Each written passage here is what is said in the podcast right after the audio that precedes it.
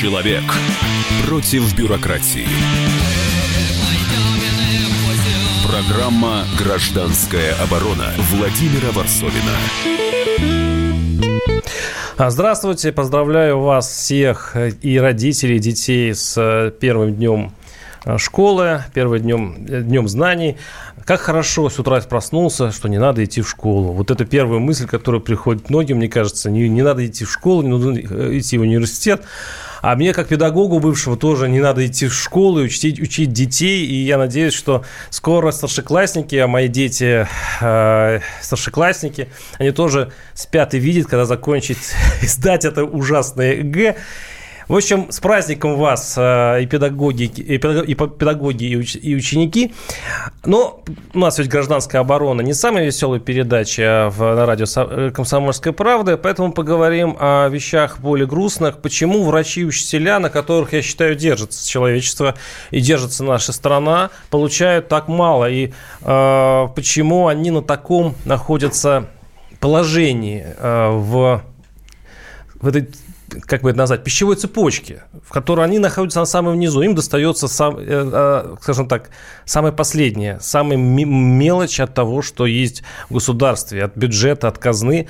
А почему э, вот захотелось поговорить об этом? Вообще-то Нижний Тагил, есть город Нижний Тагил, в котором все хирурги, а там единственная больница, решили написать заявление об уходе.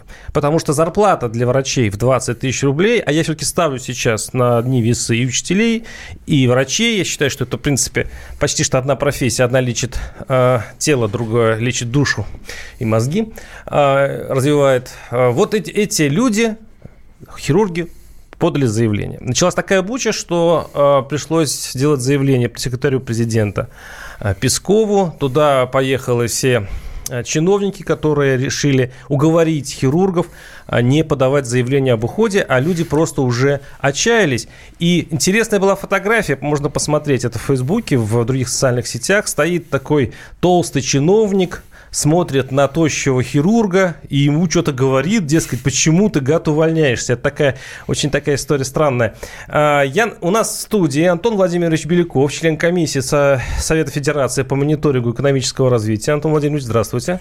Здравствуйте, приветствую и радиослушателей. Он у, нас, он, он у нас как врач, как человек, э, э, связанный в прошлом с медицинским делом. Всегда был связан. Бывших врачей не бывает. И остаюсь связан. Да. И... Это у меня слева. А справа Вадим Александрович Муранов, учитель физики школы номер 17 в Ногинске. Здравствуйте, а, Владимир Здравствуйте, добрый день. А сейчас вы услышите Сергея Ивановича Павлова, врача-хирурга Нижнего Тагила, который объясняет, почему, собственно, так коллектив, такая русская забастовка, так массово врачи подали заявление об уходе.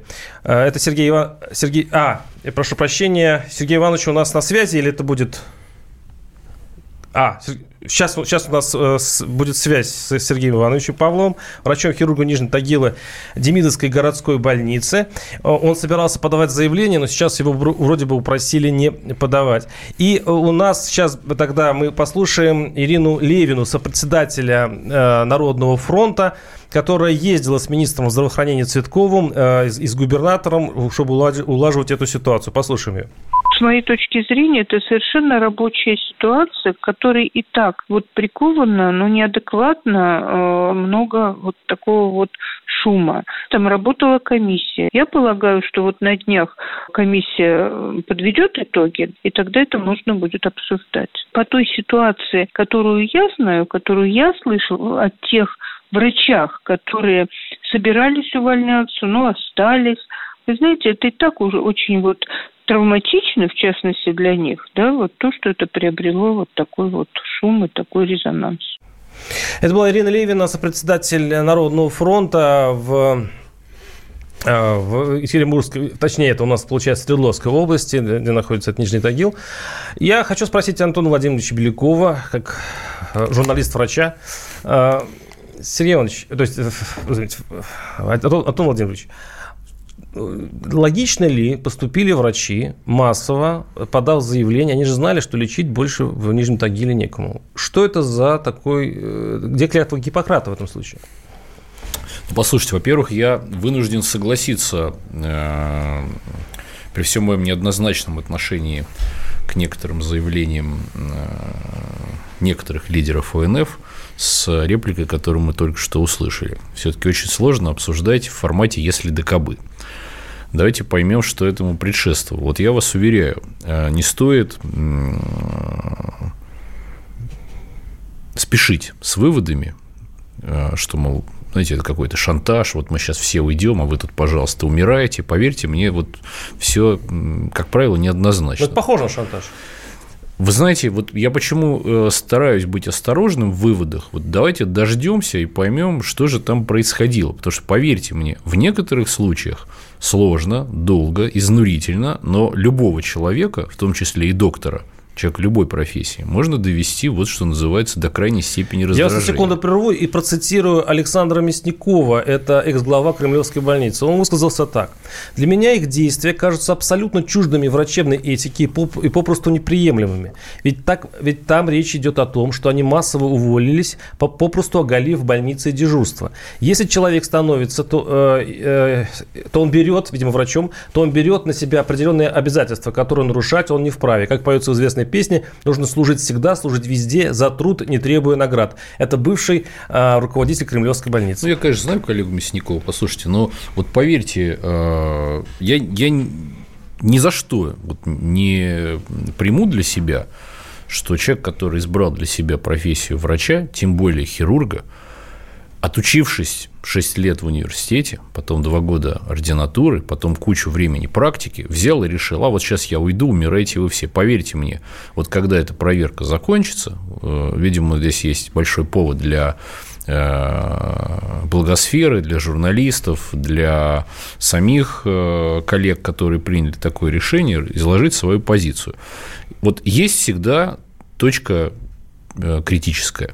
Почему сейчас у нас силовикам э, можно платить несопоставимо большие зарплаты, чем врачам и учителям. Ну, раз уж мы уж коснулись этого вопроса. Да вот потому, что все думают, что да куда он денется? Он 10 лет учился, чтобы стать доктором. И что он сейчас будет делать? Почтальоном будет работать? Да нет, нормально, он там выживет на свои копейки. Он продержится. В конце концов, кто-то коньяк подарит, кто-то колбасы принесет. На подножном корме доживет как-нибудь доктор. Еще доктор, ладно, послушайте, вот мы все время используем, когда речь заходит о медицине, э, именно термин врачи-врачи. А есть еще средний медперсонал. А есть младший медперсонал. Кто думает о нянечках? Они там, э, так сказать, вообще как расходный материал, похоже, в головах отдельных э, и э, чиновников, и э, потребителей. 8 800 200 ровно 9702. Очень много уже сообщений пошло от коллег. И коллег э, имеется в виду из врачебного нашего цеха. 8 800 200 ровно 9702. Михаил из Воронежа. Михаил, слушаем вас. Здравствуйте. Здравствуйте. Вот совершенно необходимо изменение статуса врачей и учителей. В 90-е годы их как-то вот загнали под термин бюджетники, а вот так называемые либерасты все присвоили вот этот термин интеллигенция.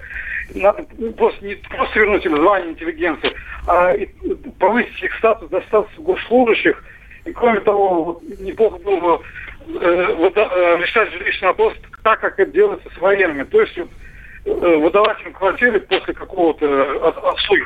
Ну, как в советское время было там. Какое-то количество лет, да. И, а, и тем самым повысить их статус. Спасибо. Спасибо. У меня, у, меня, у, меня вопрос, у меня вопрос к Антону Владимировичу. Вы работали и работаете в Совете Федерации. А откуда так получается, что вот если я работаю учителем или врачом в Москве, я получаю бешеные деньги, я получаю около 100 тысяч рублей – и больше. И больше. Если я работаю в условном кургане, я получаю 20 тысяч рублей. Это ведь сознательная государственная политика. Откуда она происходит? Федеральный центр в какой-то момент для того, чтобы оптимизировать бюджет, принял решение о том, чтобы э, ряд категорий, в том числе в них попали врачи и учителя, медики, использовать, давайте слово врачи все-таки угу. вот обобщим, медики и учителя, и преподаватели, чтобы они финансировались не только из федерального бюджета, но и из регионального. То есть существует в заработной плате э, доктора или медсестры или фельдшеры э, составляющая федеральная и составляющая региональная. И вот, вот эта составляющая региональная, она как раз зависит от того, что за регион. У Москвы есть возможность платить больше, совершенно справедливо, а большинство регионов дотационные. И там сетка средней зарплаты. Ну, в Кургане средние зарплаты маленькие, поэтому и платят им, э, вот так мне э, рассказывали врачам, примерно по средней ставке. Ну, по там дело в том, что там даже не совсем ставка, там чуть более сложно. То есть есть ставка, соответственно, дальше идут надбавки за кандидатскую диссертацию, за стаж, за э, количество принятых пациентов. И, соответственно, есть понижающий коэффициент. Все я, довольно сложно. Я хочу понять, это государство сознательно делит людей на, на, так, две, на две, две касты.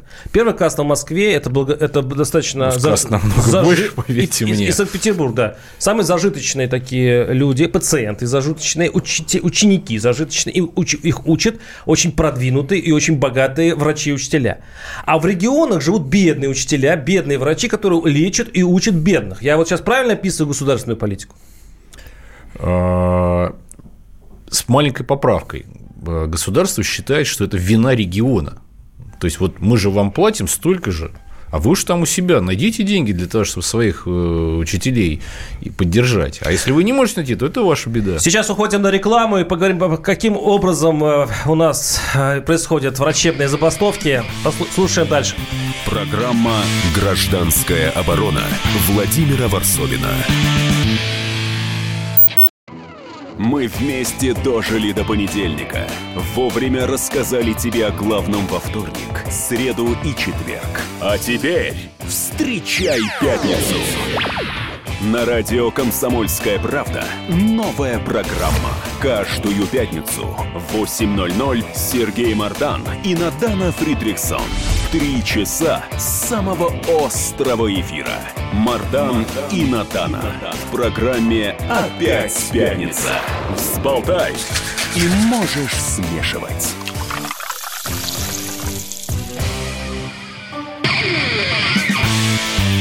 Человек против бюрократии. Программа «Гражданская оборона» Владимира Варсовина еще. Сейчас сакраментальный вопрос, почему врачи и учителя получают мало. Казалось бы, известен ответ, и, в большом счету, ничего такого удивительного мы здесь не обнаружим, но на самом деле идут забастовки. По сути, то, что произошло в Нижнем Тагиле, я кроме как забастовка уч... э, врачебная, я не могу назвать. Потому что хирурги одно, одно, э, единственной больницы отказались. Они просто говорят, мы напис... пишем заявление об уходе, работаем две, две недели положенные по закону и спокойно спокойненько все уходим. Не будет больше хирургов в этом городе. Потому что за 20 тысяч рублей оперировать не только ну, как-то странно, да? Но мне кажется, небезопасно, потому что люди вкалывают за 20 тысяч рублей, они кормят семьи. В каком состоянии приходит хирург к, к врачебному столу, почему-то государство не особо интересует. 8 800 200 ровно 9702 наши студийные телефоны. Напоминаю, что у нас в студии Антон Владимирович Беляков, член комиссии Совета Федерации по мониторингу экономического развития и врач в прошлом. Вы, какая специальность была? Я педиатр. Но она мне никуда не делась, потому что я последний раз, что называется, смотрел пациентов неделю назад. Понял. И Вадим Александрович Муранов, учитель физики школы номер 17 в городе Ногинске. К школьной теме мы перейдем чуть позже, там будет, мне кажется, еще грустнее. Еще грустнее. Да, 8 800 200 ровно 9702. Э, много звонков. Станислав из Краснодара. Станислав, слушаем вас. Здравствуйте. Алло, здравствуйте. здравствуйте. Вы знаете, у нас же один рулевой сказал, что учительство, а тут недавно депутат поддержал, что врачи – это призвание. И они, видимо, подразумевают, что раз это призвание, значит, можно и не платить людям. А если они депутаты и э, правительстве, то они имеют право себе назначать любые зарплаты. Вот я считаю, что это свинское отношение к людям, к тем, кто является э, костью нашего общества и формирования общества. А вот покуда мы не изменим отношение к тому же самому учителю, который формирует будущее в нашей стране, пока не будет тех э, эволюционных ступеней, когда э, простой там Ломоносов, э, еще пока, который только родился, сможет занять какую-то высшую ступень в этом обществе, вот пока не будет таких ступеней, мы будем только и разваливаться. А сейчас все у нас, пожалуйста, кумовство, по родственникам, э, все подтягивают своих... Э, спасибо, спасибо, да. Это известная история, это известная... Э, К разговору о карьере лифт. учительской, да. если не изменяет память, Дмитрий Анатольевич Медведев, по-моему, преподавал в университете. А, давайте закончим с медицинской темой. Так что смотрите, более структурно подойдем. Э, наш слушатель, кстати, хирург-онколог пишет. Я, кстати, э, э, предлагаю звонить в эфир педагогам, особенности и врачам. Расскажите о своих бедах. А, хотелось бы прокомментировать слова Мясникова. Это я цитировал бывшего главу Кремлевской больницы, который застыдил врачей Нижнетагильской больницы, что они вот так массово уволились и таким образом поставили в опасность своих пациентов. А, о какой клятве ответственности идет речь? Врач – это профессия, ремесло, которому он учится всю жизнь и хочет есть, отдыхать, расти детей и жить достойно. Эта профессия должна быть адекватно оплачена. Люди до отчаяния доведены. Это пишет Сергей, хирург-онколог. А давайте послушаем еще одну историю. Она связана с тоже это Свердловская область, как я понимаю, город Качканакар. Сейчас я скажу точно, точнее. Качканар. А, идет речь о закрытии как, как это называется по-чиновничьи, это даже не закрытие, оптимизация. Оптимизация. оптимизация да, целого а, отделения, акушерского, гинекологического отделения. И вот, э, в общем, по большому счету город оставляет без, без э, гинекологической помощи. Хотя это все подводит под то, что это на, на самом деле оптима, оптим, оптимация, оптимизирование, которое, допустим, даже э, будет хорошо Слушайте, для у нас вся Владимирская область такая. Послушаем небольшой сюжет. Мы подготовили целый сюжет на эту историю, как медики, Качканара сражается с чиновниками, которые хотят уничтожить медицину в городе. Послушаем. Медики в Качканаре добились отмены так называемой оптимизации. Они взбунтовались против намерения руководства больницы сократить штат и объединить родильное и гинекологическое отделение. Планировалось уволить четырех медсестер и двух уборщиц. Остальному персоналу, по словам медиков, по сути, в ультимативной форме было предложено работать в три раза больше за те же деньги. Сотрудники больницы записали видеообращение к президенту Владимиру Путину. Уважаемый Владимир Владимирович, наше обращение к вам – это крик о помощи. 15 июля 2019 года мы, сотрудники гинекологического отделения, получили письменное уведомление о сокращении штата. По результатам такой оптимизации гинекологическое отделение будет совмещено на одном этаже с роддомом, что категорически запрещено по Санпинам – все обязанности гинекологических медсестер, которых сократили, будут переложены на акушерок роддома, с чем мы также не согласны. Чтобы хоть что-то заработать, нам приходится работать на полторы-две ставки и практически жить в отделении. По факту наши зарплаты только снижаются, условия труда ухудшаются.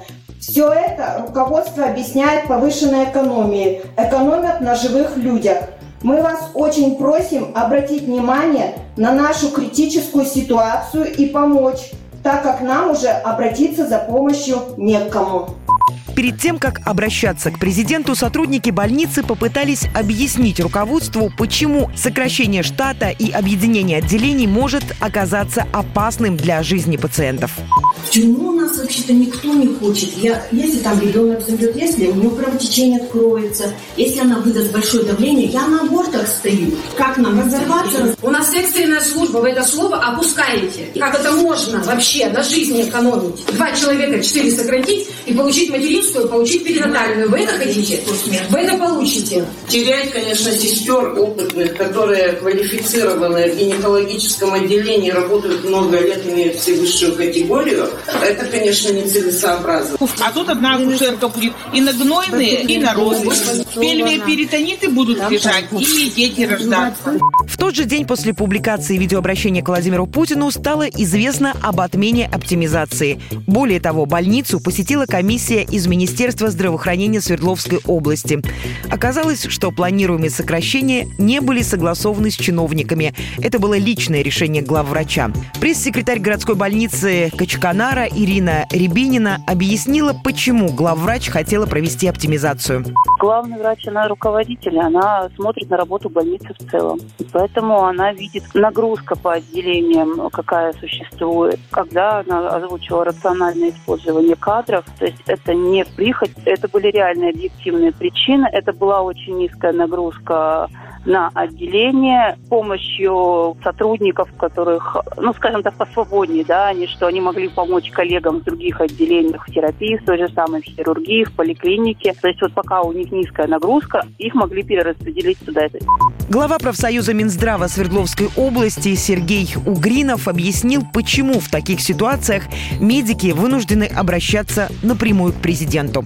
Первая причина, которая сегодня происходит в этих событиях, это отсутствие разговора руководителей либо администрации больниц с самими работниками. Неумение доведения и вообще просто бесед никаких не проводит. Это самая первая причина, которая сегодня напрямую либо люди начинают обращаться, извините, к президенту, когда этот вопрос решается буквально на уровне министерства. Они считают, что на уровне страны быстрее это решится вопрос. Ну и если честно говоря, бюрократическая система, которая сегодня все прекрасно знают, что раз занятость идет там 30 дней, а 30 дней человек не может ждать.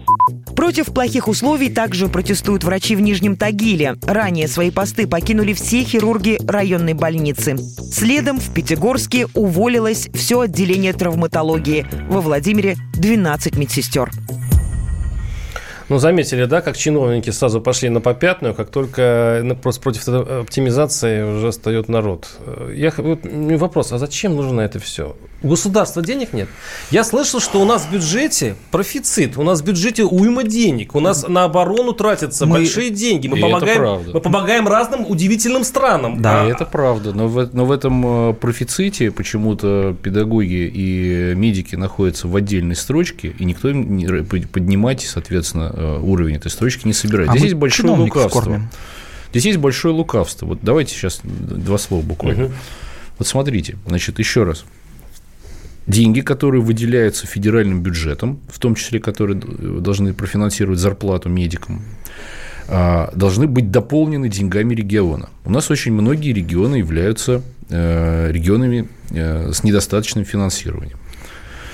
И они не могут эти деньги найти. При этом существуют так называемые майские указы президента, и там существует дорожная карта о том, что, вот, например, доктор сначала в 2018 году должен был получать 200% от средней зарплаты по региону. Сделали все, что можно. Изменили механизм расчета средней зарплаты, занизили его, чтобы пониже был. Но все равно не дотягивают, а с них спрашивают с чиновников, я имею с губернаторов. Соответственно, что они делают? Увольняют часть людей, чтобы перераспределить деньги между оставшимися. Иди на две ставки, но у тебя тогда, соответственно, мы выйдем вот на эти показатели. При этом все равно на показатели не вышли. У нас только 4 субъекта федерации, которые выполнили майские указы вот, вот э, в этой части. И остальные не выполнили. Поувольняли огромное количество медперсонала для того, чтобы деньги перераспределить между оставшимися, чтобы было больше денег. И все равно не получилось. Нагрузка выросла на, на доктора и на медсестру, качество упало, очереди гигантские, э, уровень здравоохранения понизился, все от желания сэкономить на Вад... деньгах. Вадим Конечно. Александрович, вы хотели что-то... Да, я хотел просто реплику вставить, но у нас просто надо кормить очень большой чиновничий аппарат, поэтому денег не хватает. А, а обращение к гаранту, видимо, уже бесполезно, потому что он четко объяснил людям на открытой пресс-конференции, четко сказал, что если снизить зарплаты чиновникам, они же разбегутся. И вот, на мой взгляд, э, вот эта забастовка, не забастовка, как хотите ее называйте, я думаю, что это надо сделать нам всем, просто взять и на время, на хотя бы на недельку, То взять и разбежаться. и чиновником они выбирают чиновников. Конечно. Вот переходим а вот, а на другую можно... часть передачи. Сейчас у нас э, небольшая блок рекламы. Гражданская оборона Владимира Варсовина. Накал страстей на радио «Комсомольская правда». Кто прав? И главное, кто виноват? все губернаторы и мэры сидят у телевизора с э, блокнотиком. Не дай бог, кто-то что-то сейчас Путину задаст какой-то Врачей вопрос. нет? Нет. Педагогов нет? Нет. Мы тут революционную ситуацию себе закладываем. Жги глаголом этих мразей. Извините, у нас каждую неделю какие-нибудь там задержания и посадки. Андрей и Юлия Норкины. По будням в 9 вечера в программе «Простыми словами». Не могу ответить на этот вопрос.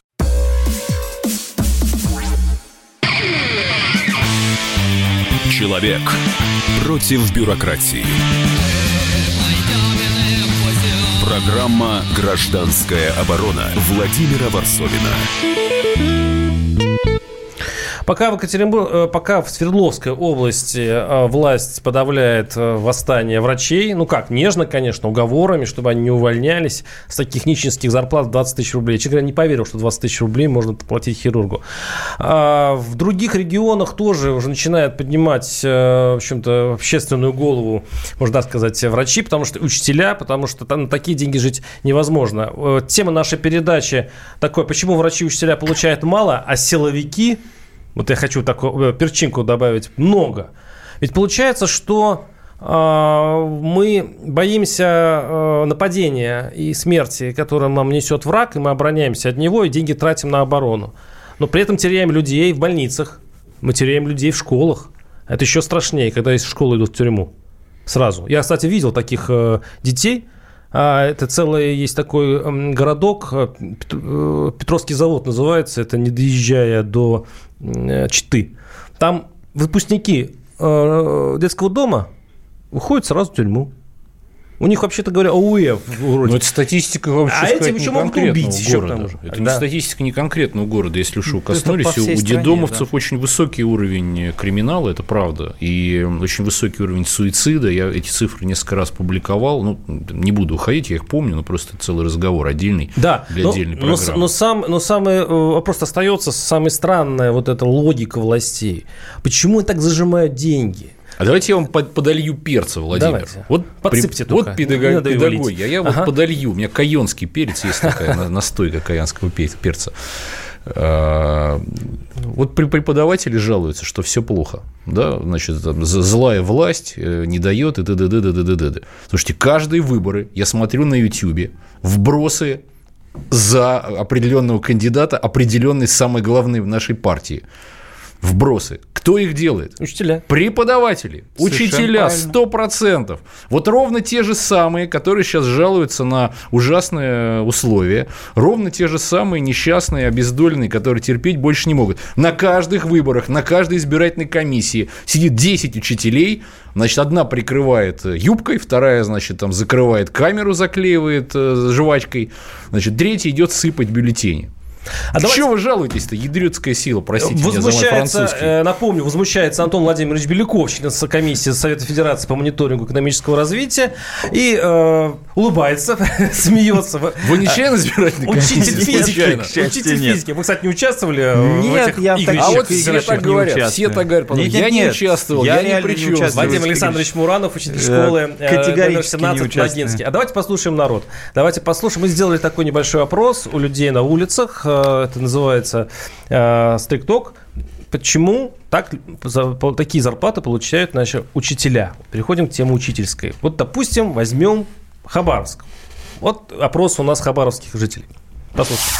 Моя зарплата тридцатки нету. Пособие по нищенскому существованию. Ну, кто там, Медведев или кто вам сказал? Что вы сами пошли в учителя, вы сами выбрали эту профессию, что вы жалуете, что у вас зарплаты нет. Надо было идти в коммерцию. Поэтому одно из двух. Либо нам повысит зарплату, либо школа станет коммерческой организацией. Сумму своей заработной платы я не скажу, но хочу сказать, что я могу позволить себе работать учителем, так как у меня богатый муж. Но считаю, что самое главное – это любить свою работу и быть настоящим учителем. Зарплата в школе нашей составляет, в частности у меня лично, составляет в среднем ну, где-то 24 тысячи. Конечно, хватает ее с трудом, если учитывать, что квартплата ЖКХ стоит 13 тысяч. Хотелось бы, конечно, больше. Сразу вспомнилась такая небольшая шутка, что э, заниматься учительством – это как хобби. Но при этом, если ты занимаешься этим хобби, нужно, чтобы э, с тобой, у тебя был супруг, который зарабатывал нормально. Да, это, кстати, к разговору, почему не увольняются. Я уж не буду пальцы показывать, просто я человеку обещал, что не буду рассказывать. Вот убедили одного э, медика остаться работать, убеждали угу. да, убеждали таким образом, что, значит, мама твоя будет уволена с предприятия, вот прямо сейчас ей позвонил э, кадровик, муж твой будет уволен из э, там, какой-то энергетической компании, вот прямо сейчас ему позвонил руководитель кадровой службы, и как вы будете в нашем городе жить, если ты уволишься с этой нищенской зарплаты, думай сама, еще у сына будут в школе проблемы. Вот так убеждают это к разговору меня, меня... про то, что сейчас поедут, убедят. Вот у так убеждают, Вадим Александровичу Муранову. Не, не к совести взывают. Отнюдь. Как учитель-учитель, я все-таки преподавал тоже в сельской школе. А, Вадим Александрович, А ведь если так платят учителям, они так работают. И ведь сейчас я как э, отец э, двух э, старшеклассников скажу так. Э, есть такое подозрение, что учителя уже немножко уже, в общем, им все равно. Ну, это называется И... Э, «сколь веревочка не вейся, все равно совьешься в плеть», да? Вот как Высоцкий пел в свое время. А, на самом деле, действительно, правда, учителей это довели уже просто до края. И э, так же, как и врачей. Э, насколько бы не самоотверженными ни были эти люди, и насколько они бы не выдерживали этот прессинг, да, и вот это вот э, жизнь на грани выживания, и насколько бы они не любили свою профессию, но в конце концов э, есть такая вещь, как профессиональное выгорание. И государство в данном случае к этому подталкивает очень интенсивно в последние годы э, к этому выгоранию. Если раньше оно, возможно, наступало там в определенном возрасте в силу просто издержек профессии, то сейчас оно наступает буквально там через 5-6 лет и работы все. в школе, все, человек выдохся ровно потому, что, извините, там у него нет за спиной мужа, у меня нет мужа за спиной. Слава а, вот, Богу, а, да. хоть у вас нет. Вот, то есть дело в том, что, э, ну да, поэтому в нашей профессии столько много женщин, потому что мужчины просто не готовы за такие копейки э, вкалывать, а на учителе лежит колоссальный груз, во-первых, ответственности, это действительно правда, ну, с детьми мы имеем дело, а во-вторых, э, груз вот этой бюрократической системы со всеми отчетностями и всеми-всеми А штуками. у меня вопрос, хотя вы учитель физики, не истории, не таких вот гуманитарных наук, а почему учителя они же преподают историю, они рассказывают о том, как, люди, как отстаивали права трудящихся в свое время, как поднимали учи, ученые, как боролись за права угнетенных и прочее, прочее. Почему я не слышал, я, я, знаю, я знаю, что бунтуют врачи, почему не бунтуют учителя? Ой, вот это вот сложный вопрос, я не могу за всех э, на него ответить, я сам удивлен, доколе, да, вот сколько нужно еще поиздеваться над учителями, чтобы они наконец поняли, Самый что бессловесный на... народ. Да, да, са, самый бессловесный. Вид... Может быть, от того, что это действительно по большей части женская профессия, а, а женщины, они, наверное, ну, ради детей готовы терпеть всякое. А вот, у них такой инстинкт материнства. Может быть, на этом выезжает наше государство. Но на избирательных-то участках вы еще и всех остальных заставляете да, опять же, не надо говорить раз, вы, я, когда как я, я не лично вас, я, я не сижу. Я тех преподавателей женских а, кадров ну, лучших, которые да, каждые и, выборы просто. Да, к сожалению, но должен признать, что и в избирательных комиссиях, да, сидят учителя, да, к сожалению, участвуют в этом безобразии, в бросах и так далее. Но, я еще раз повторяю, я призывал неоднократно своих коллег, я говорю, давайте в конце концов э, как-то отстаивать свои права. А, мне говорили, да, мы с вами полностью согласны, все замечательно, но мы все такие разные, и мы никогда не объединимся. 8 800 200 ровно 9702 Роман Роман из Москвы. Роман, слушаю вас. Здравствуйте. А, добрый день, уважаемая станция. Мне кажется, проблема по зарплате стоит прежде всего в том, что неправильная система оплаты труда. И надо вернуться, как было в советские времена, когда жесткое штатное расписание. Ведь ни для кого не секрет, вот в частности я могу сказать по той же самой Москве, когда директора школ, главврачи больниц в Москве получают, себе выписывают зарплаты от полмиллиона до миллиона. Это не секрет. И, соответственно, когда половина э, фонда зарплаты идет в виде премиального фонда, соответственно, вот все вот эти перегибы, они так и будут. То есть директора обкрадывают и... своих учителей, вы хотите сказать?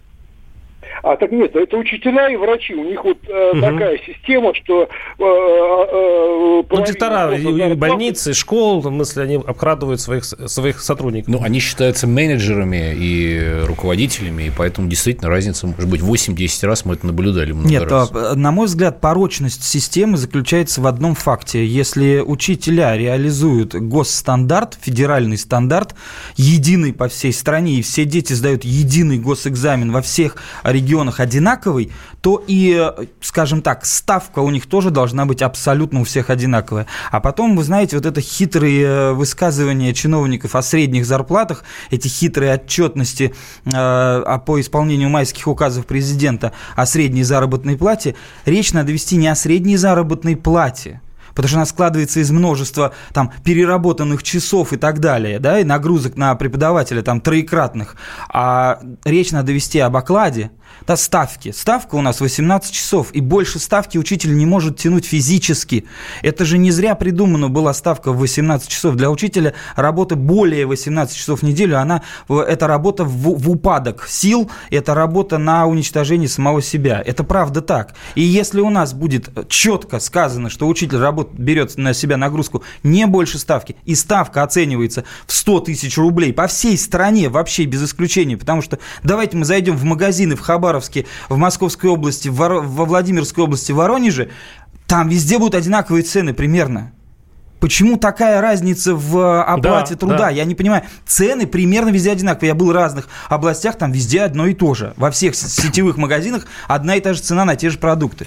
Хочу отреагировать на реплику Вадима по поводу выгорания. Послушайте, вот чтобы ну, у нас, чтобы не абстрактно поговорили, вот конкретный пример. В Владимирской области есть такой поселок Балакирево в Александровском районе. Э, дневной детский стационар. Э, на, на 10 тысяч жителей есть э, всего один доктор. Молодая девушка, которую заманили тем, сказать, что мы тебе дадим жилье. Не обманули, жилье дали. Убитая квартира с крысами, мы там были, с, в жутком состоянии, платит она за это жилье 10 тысяч рублей. Ее зарплата сейчас 7 тысяч рублей не уходит, потому Держится что, на любви потому что профессии. есть муж. Но важный, важный, важный При, момент. Она, она сейчас в декрете, но она продолжает работать. Ходим на рекламу, выходим. Владимира Варсовина. Я вспоминаю, тебя вспоминаю. Антонов. Каждый вечер в эфире радио «Комсомольская правда» вспоминает – Включаем нашу машину времени и отправляемся в прошлое. Я помню, маленький стоял, смотрел на прилавок. Mm-hmm. Было все. Молоко в треугольных пакетах. Ой, молоко в треугольных пакетах. Мороженое вкусное. Потрясающе, потрясающе.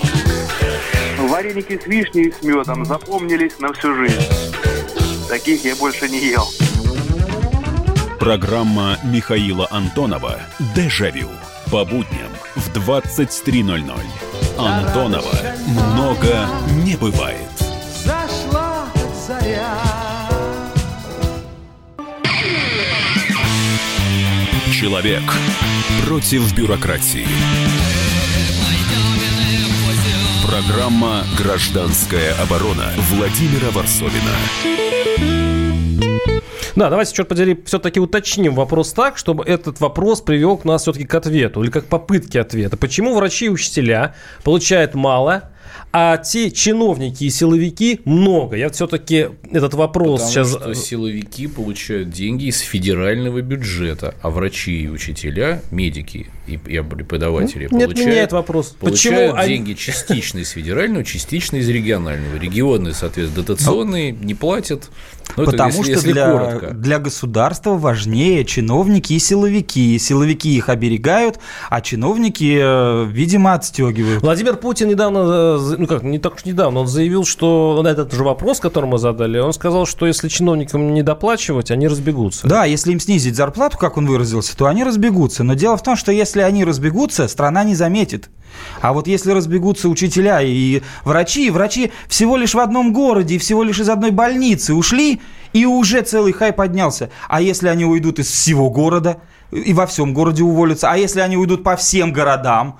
А если учителя 1 сентября всей страны возьмут и не выйдут в, в школы? в это верите? Я в это не верю, к сожалению. Наши, так сказать, мои коллеги, к сожалению, не, не обладают такой волей, чтобы встать дружно, вот встать и выйти из школы вон, хотя бы на, на один-два дня. Сразу страна это почувствует. А вот если депутаты Госдумы не соберутся на очередной созыв, да мы этого не заметим даже. Заводы продолжат работать, фабрики тоже никакая фирма не разорится от этого. А вот если не выйдут на работу учителя, то тогда куда детей поведут все остальные люди? Замечу, что это говорит не учитель истории, не учитель э, литературы, как можно подумать, а учитель физики школы номер 17 в Ногинске. Я напоминаю, что у нас э, Вадим Александрович Муранов и у нас в студии Антон Владимирович Беляков, член э, комиссии Совета Федерации по мониторингу экономического развития и к тому же врач-педиатр.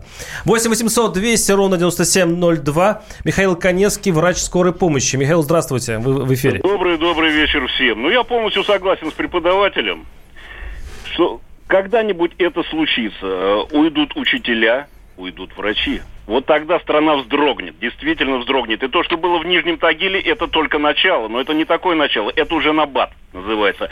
Потому что вслед за Нижним Тагилом был Пятигорск. Недавно совсем был город Александров. Александров, да, там уволилось 12 медсестер. Их уговорили вернуться обратно. Не Вот, уговорили и- еще.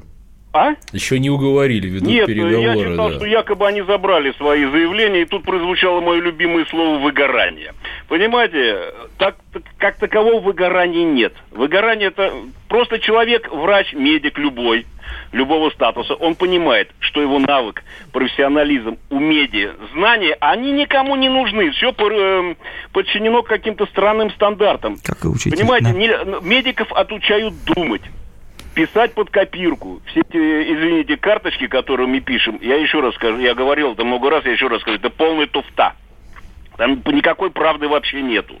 Все это выдано у- в, в- в угоду ОМС чтобы ОМС приняла карточки и оплатила.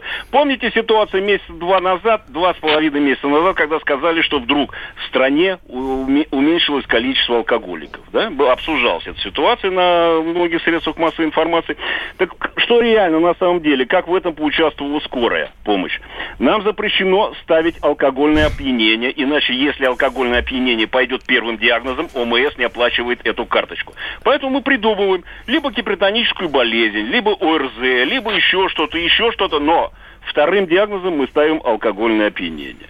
Вот так. Только если прокуратура к вам прицепится, если вдруг будет какой-то случай, а вы поставили не тот диагноз, вы будете крайними. Нет, я поставил тот диагноз. А, Понимаете, вторым, да? Еще, Мгм. еще ни разу этого такого не было. А что нам прикажете ставить алкоголикам, которые вызывают просто потому, что они бухают целую неделю и не могут уснуть, вызывают в час ночи? Что нам им поставить?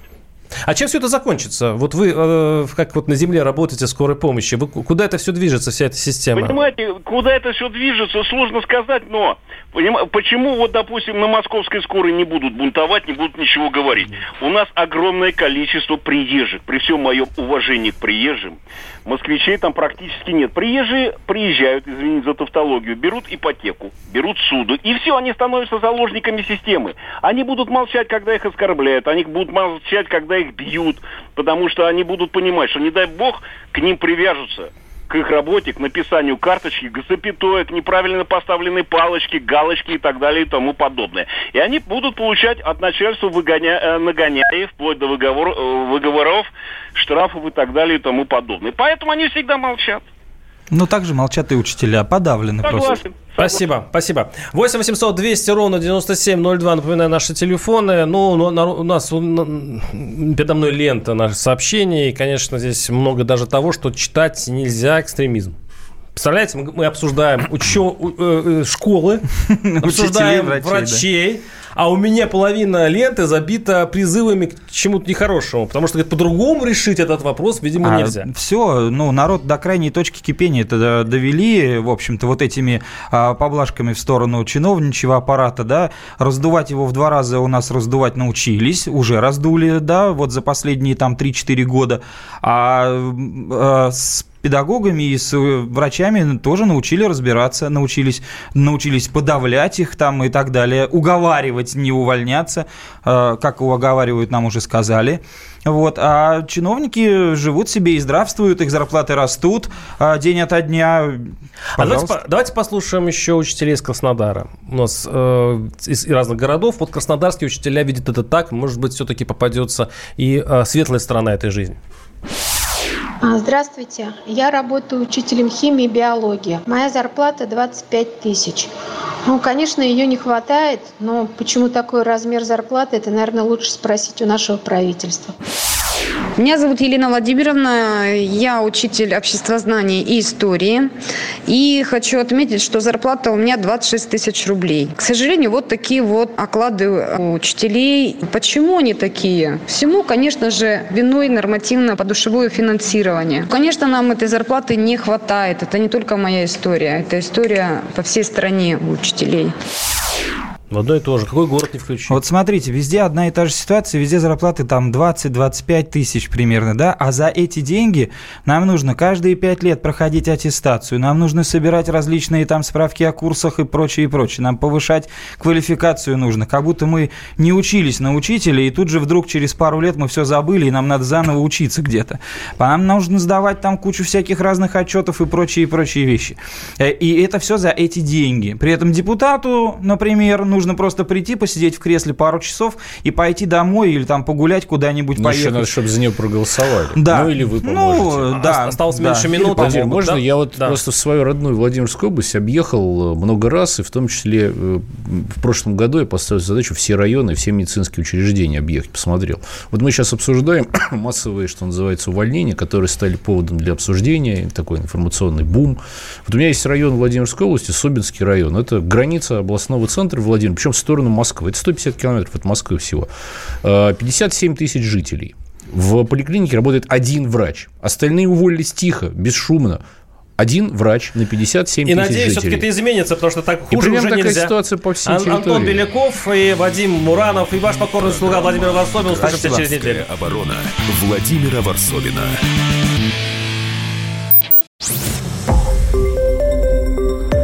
Радио «Комсомольская правда». Более сотни городов вещания и многомиллионная аудитория. Барнаул 106 и 8 FM. Новосибирск 98 и 3 FM. Абакан 105 и 3 FM. Москва 97 и 2 FM. Слушаем всей страной.